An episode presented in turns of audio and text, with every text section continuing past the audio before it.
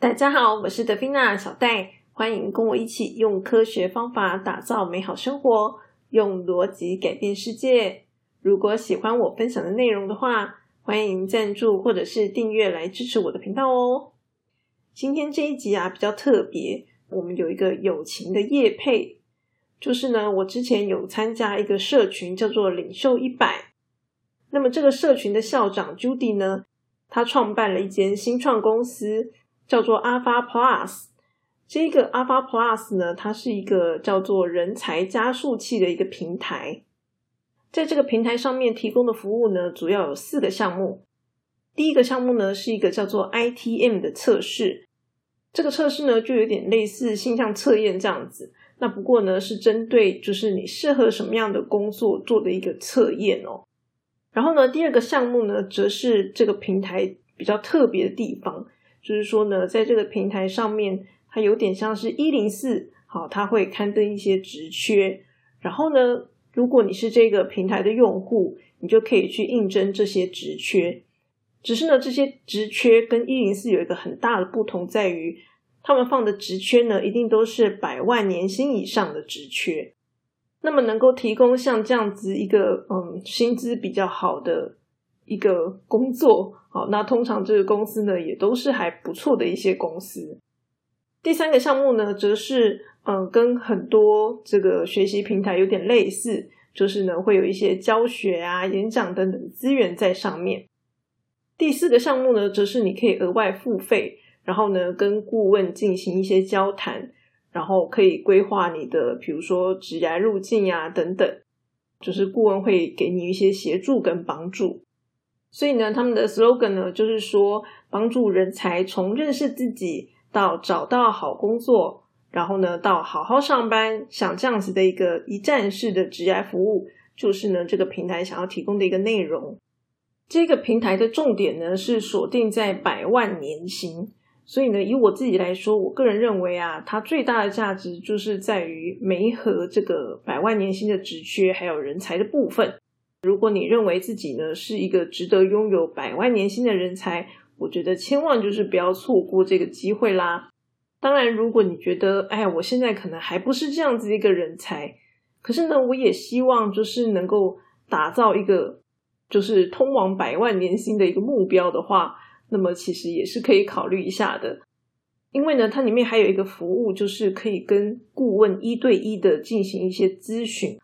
所以呢，这个部分的话呢，就是可以帮助我们更加掌握自己的优势，规划自己的成长，或者是职业路径等等。各位听众就是可以看看自己有没有这样的一个需求啦。如果有兴趣的话呢，就是在我的说明栏上面。有连结可以前往参考。接下来呢，就是回到我们今天要聊的主题啦。最近啊，小戴我刚好因为换工作的关系，所以就想到说，诶，可以跟大家聊聊这个话题，就是关于竞争力这件事。虽然呢，我们这个 podcast 并没有特别那么强调关于职场竞争力相关的东西啦，不过呢，偶尔讲一下，我觉得也是很好的一件事情。那其实说句老实话，我觉得我在工作的历程当中也算是蛮辛苦的，花了蛮多的时间才搞懂到底竞争力是怎么一回事。所以呢，就是也想要来跟大家做个分享。那么呢，当我们想要搞懂什么叫做竞争力的时候啊，我觉得第一件事情就是必须要去定义什么叫做竞争力。毕竟我们是这个讲求逻辑思考的一个频道嘛。好，千万不要忘记定义这件事情是非常重要的。那因为竞争力有“竞争”两个字在上面嘛，所谓的竞争呢，就是在和别人去做一个比较。好，我们可以说它是一种竞争。可是和别人比较，我们又要比什么呢？竞争力要比什么？想想看，那应该就是在比能力吧。好，所以呢，很多人呢就会觉得所谓的竞争力就是要提升我们的一个能力，这样子的一个推论呢，我觉得并没有什么错误，可是很容易踏进一个误区。因为啊，我们试着换个角度来想这件事情好了，就是呢，我们为什么要提升竞争力？就是大家提升竞争力，大家在讲竞争力这个目的到底是为了什么？我想应该很直接吧，就是为了薪水啊，不然我们没事干嘛提升竞争力，对不对？我们没事干嘛要无缘无故去跟别人竞争呢？就是为了要能够拿到更高的一个薪水。所以呢，有一些人的逻辑是这样子的，就是他们只看你的薪水，看你能赚多少钱，他就会认为你拥有多少竞争力，就是他会把你赚的钱跟你的能力画上等号。那基本上我也是不太认同这样的一个看法啦。不过呢，有一些人是用这样的角度在看事情的。所以大家有没有发现，就是我刚刚讲的其实是两种不同的角度在看竞争力的东西。那么有一些人呢，就会偏向用能力来看；有一些人呢，则是偏向用薪资来看。两个都对，但是呢，可能都不是那么的完美。我觉得所谓的竞争力啊，其实就应该要包含这两者，两个都应该要包括才对，不应该只看一个方向。像我有些朋友啊，他们很会做模型，然后做的模型就很漂亮。那么你说他可以把模型做得很好，难道没有能力吗？当然有啊。以我自己来说，我就做不出来嘛。可是他们有能力，却没有透过这个东西来赚钱。所以呢，你说他有竞争力吗？诶，感觉好像有哪里怪怪的，对不对？好，所以呢，你就会发现这是一个有能力但是却没有竞争力的一个例子。那么呢，有一些人呢，他们可能就是买这个彩券啊，或者是去靠赌博赚到了很多钱。那么你会说这些人是有竞争力的吗？他们赚到很多钱呐。可是我们会觉得说，哎，这些钱又不是靠你的能力赚到的，所以我们也不会说这些人是有竞争力的嘛，对不对？所以说呢，竞争力它其实是包含了两个要素，就是呢，一个是我们工作的能力，另外呢，就是我们透过这样子的一个工作能力，然后来赚钱，好，重点是赚钱的这个能力是怎么样子，综合起来才是我们所谓的竞争力。那么工作能力，我想应该很好理解啦，因为我们的学校或者是各种这个教育训练，好，不管是公司的或者是这个我们在外面受训等等，这些机构呢，都是在培养我们工作能力，都培养各方面啦，好，各方面的一个能力。可是透过工作来赚钱的能力呢，好像就没有什么人在教诶，因为我是念教育相关科系的关系啊。所以呢，在我还是学生时代的时候，我就一直在看着，就是到底未来需要的能力是什么。好，这件事情，因为就会有一些 paper 啊，好，或者是这个论述啊出现嘛。然后呢，我也就朝着那样子的一个方向去想办法训练自己，好，想要提升自己的竞争力嘛。可是呢，到最后我所面临的一个现实就是说，别人并不知道我拥有这样子的一个能力。或者是说，他们不相信我有这样子的一个能力。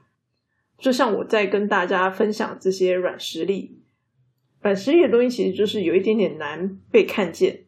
好，就是我们必须要想办法去做出一些东西出来才可以。我在大学的时候呢，有在一间新创公司打工，然后那个时候呢，就是写程式嘛。可是呢，当我就是出去外面找工作的时候啊。那个企业的老板、好主管基本上是不认这件事情的。他们那个时候呢，就觉得我学生时代做的那些东西呀，不过就是一些学生作品罢了。就算我是替一间公司工作，但是他们也不会觉得说，嗯，那个代表我的什么能力之类的，就他们是不承认这件事情的。因为我的那个年代并不流行，就是。大学就开始做一些什么实习啊，或是产学合作等等这种东西。好，那个时候大学生就是乖乖的念书，或者是去玩社团等等而已。所以呢，我当时面临的一个困境就是说，我进入这个职场工作的时候，我过去是有一些经验的，可是呢，我的经验，我所有的经验都是不被承认的。好，就是这些公司，他们都不觉得我这些经验是可以作为参考的。那不过呢，后来我进到公司之后，就是因为表现不错嘛，所以才可以一路升升升，然后升到听力的这样子。也是因为呢，我在公司的这段时间，才算是有一点证明了我过去所就是做的那些事情，我所拥有的这些能力是真的。就是呢，我在公司可以去证实这些事情。所以呢，这样子的一个经验，就是告诉我们一件很重要的讯息，就是别人他们是透过我们的经历，好，我们曾经做过的什么样的事情来判断我们的能力的。所以我才会一直跟大家说，要去做，要去行动，这件事情是非常重要的。那么呢，我在第一间公司受到认可之后呢，其实某种程度。就等于是在帮别的公司去验证我的能力到底是什么。可是呢，这样子一个过程其实是要花费很多年的。好，毕竟呢，我也不是就是第一天当工程师，第二天就比如说升到 PM 等等之类的嘛。好，不可能那么快，它一定都是要花时间的。而且呢，你还得看这个公司环境各方面，就是他们会愿不愿意做这样的一个事情。总而言之呢，行动这件事情是非常重要的。我当时呢会想要换工作，其实还有一个理由是我没有跟我的老板讲的，就是呢，我觉得我在原本的公司其实贡献已经变得非常有限了。就是可能我刚进去的时候可以有很多很好的贡献，没有错。可是呢，可能到了一个阶段之后呢，他就开始就是原本往上升，然后到后面就变成有一点水平状。哦，就是你能够贡献的东西是很有限的。可是呢，贡献有限这件事情，并不是我能力不足所造成的，只是说这一个公司的环境并没有那样子的一个机会可以让我发挥。那么呢，我的能力无法发挥，我对公司的贡献没有办法往上，这也意味着我能够赚到的薪水就这样子而已，很难再继续往上了。所以呢，我才会希望能够换一个更能够发挥我这个能力的一个舞台。也就是说呢，就算你是一个很有能力的人，可是呢，没有一个让你表现你能力的一个舞台，这样是没有用的。这就会变成我们刚刚讲的，虽然有能力，但是是没有竞争力的。那么我在上一集的时候呢，有提到说，我们要能够被人家看见嘛。那么被人家看见，其实我们可以分成两个层面啦。一个呢，就是我只是认识别人嘛，或者你说让更多人认识我，这是第一个层次，就是一个比较弱一点的层次。那么另外一个比较好一点的，就是我们要准备作品，还有我们的一些经历跟经验，就是我们要设法去发挥，然后做出一点东西来。这样子的话呢，就会是一个更有说服力。好，说服大家说我们有这样子的一个能力的一个关键。那么后面这个东西其实就是所谓的履历啦。好，所以为什么写履历是很重要的一件事情？那就我所知啦，有一些人呢，他们的履历是不关的，就是他虽然没有要找工作，但他也不会把履历关掉。为什么呢？因为他履历摆在上面，就会让更多的人看见他。所以呢，这也是一种这个算是想要让自己被看见的一种策略。然后我还知道有一些人就是说，呃，假设我今天对某一间公司有兴趣，然后呢，虽然他并没有真就是我想要的职缺，可是呢，还是会把履历投进这间公司。那么这些人为什么要这样做呢？就是因为要让这个公司认识你啊。好，这样子也许呢，将来有一天这个公司需要人才的时候，他们就会联络你。好，所以有呢，这些他们之所以做这样的一个事情。都是一个共同的目的，就是要让别人看见他，好看见他的能力，就是我们要想办法把自己的能力展现出来，被别人看见就对了。不过被看见是一回事啦，那你薪水的高低又是另外一回事嘛？因为我们的这个薪水通常是由市场机制来决定的，哦，就是我们的薪水，除非你是公务人员啦，就是固定薪资。不然的话，就是大部分的人工作都是以市场机制来决定的。好，所以呢，我们就必须要去理解到底市场机制是什么。那么最基本的市场机制就是由供需所构成的嘛，就是供给跟需求。像我因为就是在软体业嘛，好，然后呢，最近几年这个软体工程师的这个需求是非常大的。因为这个原因呢，所以软体工程师的薪水就是涨得很高，这样子。然后，所以这个时候，其实我看着就觉得有点可惜，就是 觉得，哎呀，我为什么没有当软体工程师这样子？他们薪水好高哦，我我不是软体工程师，所以我的薪水也没有办法那么高，这样就觉得，哎，有点可惜。可是这没有办法，就是你怎么知道市场会变成这样子？市场是非常难以捉摸的。好，而且呢，刚刚讲的这个供需其实已经是很基，就是怎么讲，很粗浅的一个说法。事实上，决定价格因素还有很多的，包括公司愿意花多少成本，对不对？公司赚不赚钱，他愿意花多少成本，其实都会有影响。然后多少人来竞争这个职位等等，很多的因素是我们很难以掌握的。好，所以呢，嗯，该怎么说？我觉得人生的策略是长期策略啦。然后市场又是这么的捉摸不定。你十年前哪知道这个软体工程师到现在会变得这么抢手啊？好，而且你今天要培养一个软体工程师，嗯，该怎么说呢？就能力要花时间培养啦。你没有个至少一两年，就是你的基础可能也不是太好。所以呢，我个人是比较不建议，就是大家在选择职业的时候是透过市场的角度来选择的。好，除非你今天看的是一个大方向，比如说以未来来说。资讯相关的行业应该都会是趋势嘛，就是基本上这是大家都要懂的。所以呢，你可以说资讯是一个你可以选择的方向。可是呢，如果你今天跟我说，诶，现在软体工程师很夯，所以呢，我以后想要当软体工程师，那么呢，我其实就比较不太建议这件事情，因为呢，软体工程师很夯，那也只不过是现在而已。我们工作并不是只有就是五年、十年而已嘛，我们工作可能就是少说也是三十年以上。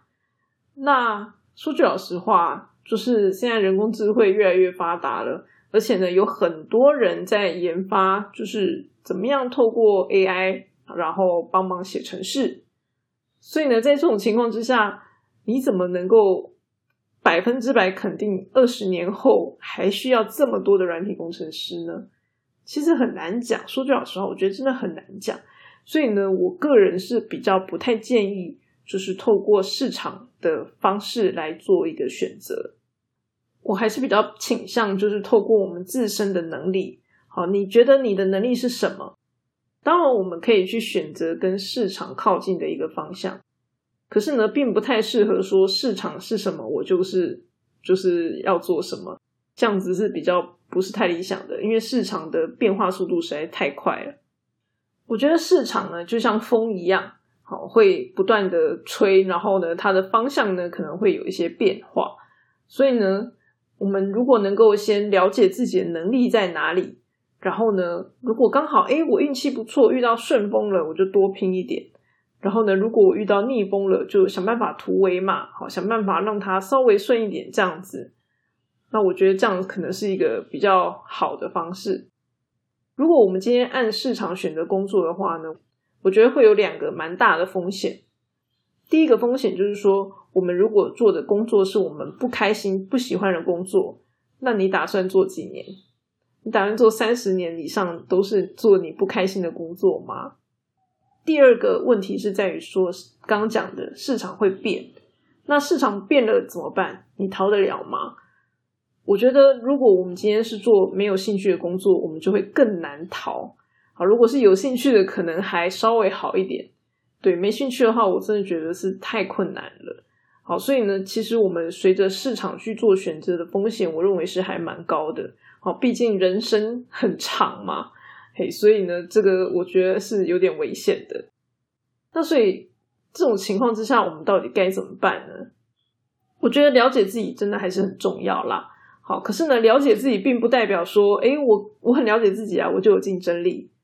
当然不是这样子，只是说我们可以透过了解自己，然后呢，去找到我们适合发展什么样的一个方向，主要是这样。那可是实际上我们在拟定自己人生策略的时候呢，我觉得是可以从一个更微观的角度来看，什么样的一个角度呢？就是。想想看，公司需要的到底是什么？最近至少五年以上的时间吧，就是那种转行的软体工程师其实是非常多的。那么呢，在以前我常常看到，就是网络上有一些评论，就是觉得，哎，你们这些转行的软体工程师，就是这个基础不太好啊，写的程式很烂啊，就是很废这样子，不要来。好，就是有一些就是嗯乡民嘛，哦，就是网络上就会有这样的一个评论。不过呢，有一天呢，我在社群遇到一个资深的软体工程师，他呢也说，哎。就是这些转行的软体工程师啊，就是拜托不要来。可是呢，他的理由是什么？他的理由是因为啊，你们这些人就是一个跨领域的人才啊，你们将来就会抢了我们的饭碗，所以呢，请你们拜托不要来。其实我还蛮认同这个资深工程师的观点呢，就是说，基本上这些人是跨领域的人才，所以呢，他们未来。好，当他们在软体工程师这样子的一个领域做久了之后呢，他们可能会比原本的软体工程师还要更厉害。以我自己来说，我也算是一个跨领域的人才嘛，只是说呢，我是工程师出身，然后去跨教育。那么你说，到底跨领域的人才有什么用呢？我从十几年前就已经听说，就是外国在鼓吹跨领域这件事情。好，所以呢，我也觉得说，哎。那这样子，我有跨领域啊，很好。可是呢，好在哪里？好在哪里呀？从来没有人说得出来。有说得出来的，大概就是一些嗯，可能可以整合两边好不同的人的一个沟通之类的吧。这是一个比较直觉的说法嘛，因为你跨领域嘛，跨两边嘛。好，比如说像资管，那就是资讯跟管理跨嘛。哦，那么你就可能比较能够跟资讯人沟通，也能够跟管理人沟通等等。可是呢，实际上哪有那么刚好的事情啊？你你跨这两个系，然后你就能够刚好找到一个工作是跨这两边的工作吗？实在是太难了，好不好？所以呢，根本就没啥用。嘿，就是呢，我刚开始出来的时候，我就觉得，嗯，我都讲我自己是四不像啦，哈，就是。到底可以干嘛？我也不知道。那不过呢，后来我大概可以理解为什么这件事情是讲不出来的。好，就是大家都说好，可是好在哪里？为什么说不出来？是因为呢，每一个人的经验好历程实在差异太大了，所以呢，这件事情是很难被描述的。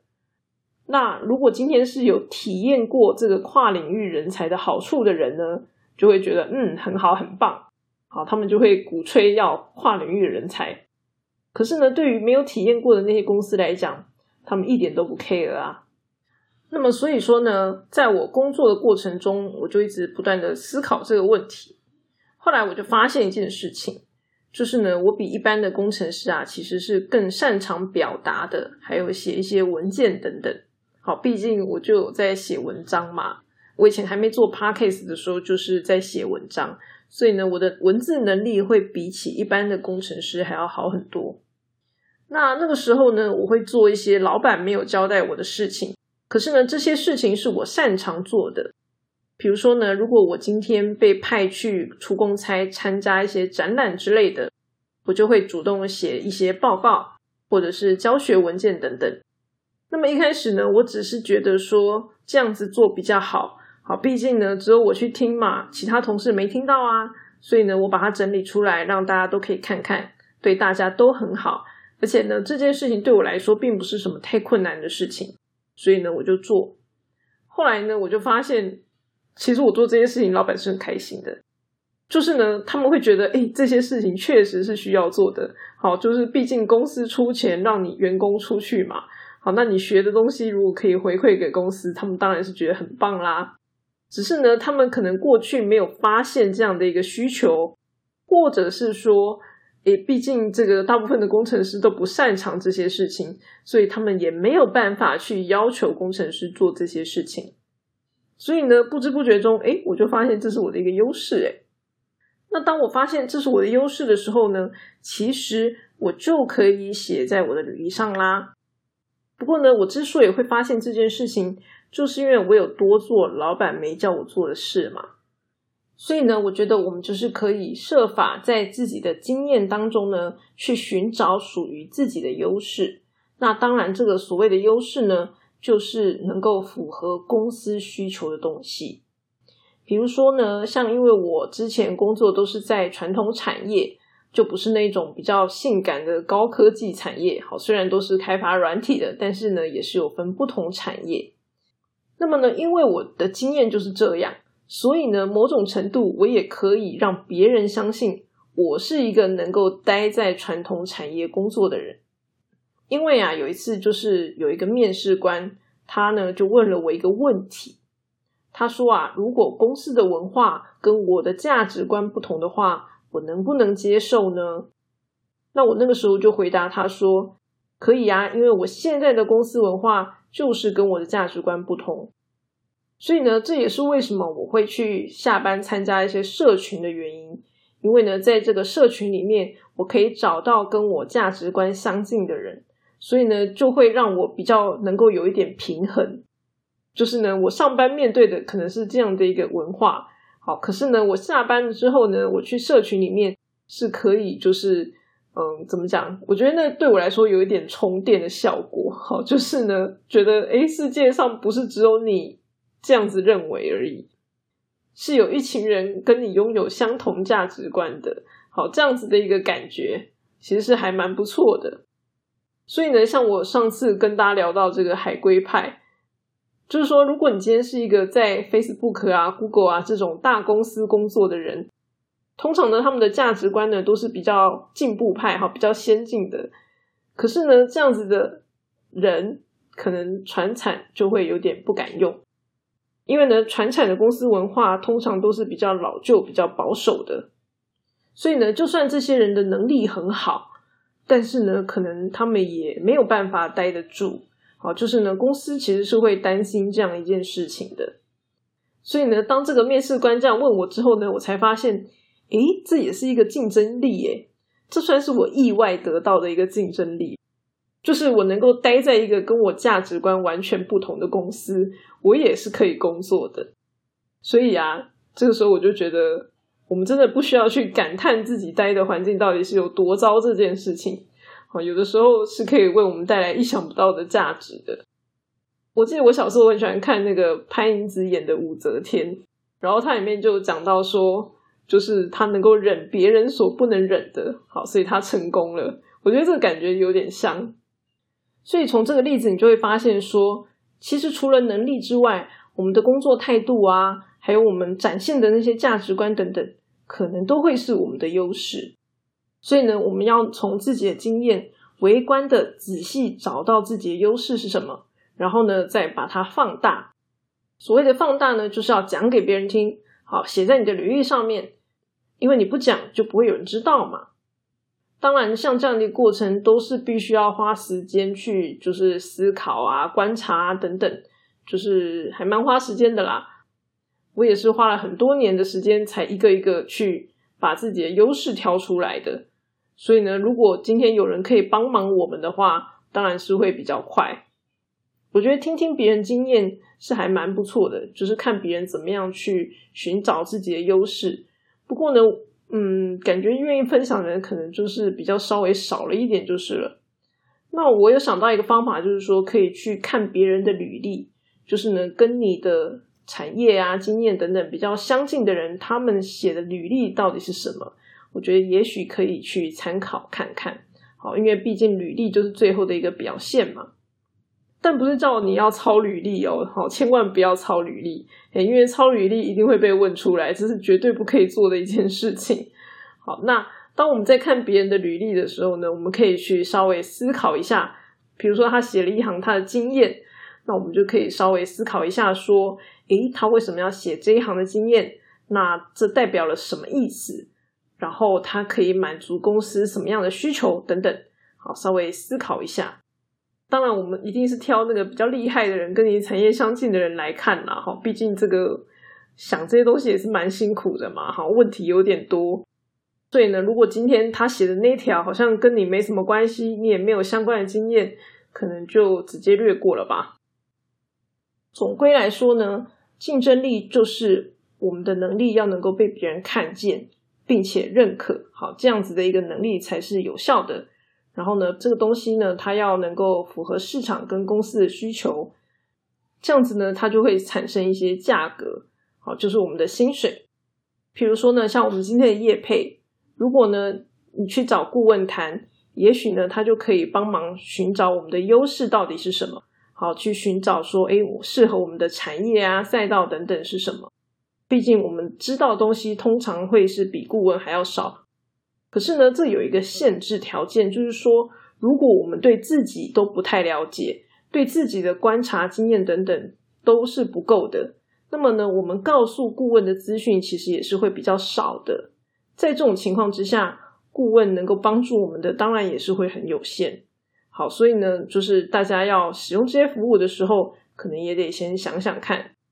那至于媒合的部分的话，就是一种可以帮助我们被别人看见的一种方式。不过呢，通常平台都会有这个合作厂商的限制啦。哦，就是呢，不太可能所有的公司都有嘛。或者是说，诶，假设今天这个平台他们跟这个呃金融业比较好，也许呢，金融业的工作就会比较多一点。就是呢，他们合作的厂商呢，一定不会是全部的厂商。最适合我们的公司呢，也不见得会是在上面。不过不管怎么讲，再怎么说呢，可能也都会比我们自己去找还要更加省时省力一点。所以呢，这个平台有一个蛮特别的地方，就是说它是一个向人才收费的平台。就是呢，跟一零四不太一样，一零四是公司出钱嘛，那在这个平台里面是人才自己要付钱。简单来说就是。你觉得你自己是不是一个人才？你觉得你投入了这些钱之后呢，可以增加多少你取得百万年薪的一个机会？那如果你觉得这样子的一个投入是值得的，就可以试看看。好，大概是这样子的一个概念。有兴趣的话都可以连过去看看啦。好，反正就是看看也不用钱嘛。最后呢，再给大家鼓励一下，就是我觉得天生我材必有用啦。我是一个比较幸运的人。因为我的天赋呢，就是在城市设计啊、系统分析等等这方面，刚好就是这个时代所需要的能力。所以呢，我觉得我是一个很幸运的人。因为我以前也讲过，就是我如果生在古代，真的是超没用。好，因为呢，我就是一个手工艺非常差、很不会缝东西、好缝东西都歪七扭八的人。然后呢，我的体力也不好，跑的又比别人慢，对不对？战争来了，逃不了怎么办？就只能等死啦。然后呢，我也不太会搞那些什么，就是嗯后宫斗争那种东西，就我也不太擅长。所以，我今天如果生在古代，我真的是一个很没有用的人。所以，我觉得就是大家不需要因为自己生不逢时，然后就贬低自己。我觉得不需要去做这样的事情哦，就设法努力做自己可以做的吧。好，然后看看这个世界需要什么，再去做一些微调。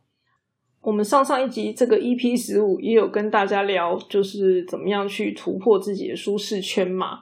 好，就是透过这样的方式，就可以不断的微调、微调、微调，然后呢，去调整自己前进的一个方向。那在这个过程中，如果你觉得很辛苦，就去找找朋友吧。好，像这个网络很大，嘿，在网络上找朋友啊，找社群啊，去参加等等，都是一个不错的方式的。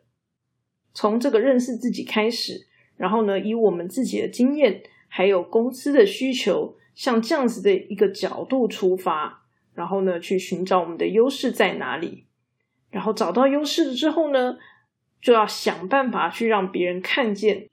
最好的办法呢，就是去做一些事情，好来证明你拥有这样子的一些优势。那像这样子的一个总归来说呢，就会是我们的一个竞争力的表现了。那么今天的分享就先到这里啦。还是那句老话，喜欢这一集的话，记得把它推荐给你的朋友哦。我们下次再见啦，大家拜拜。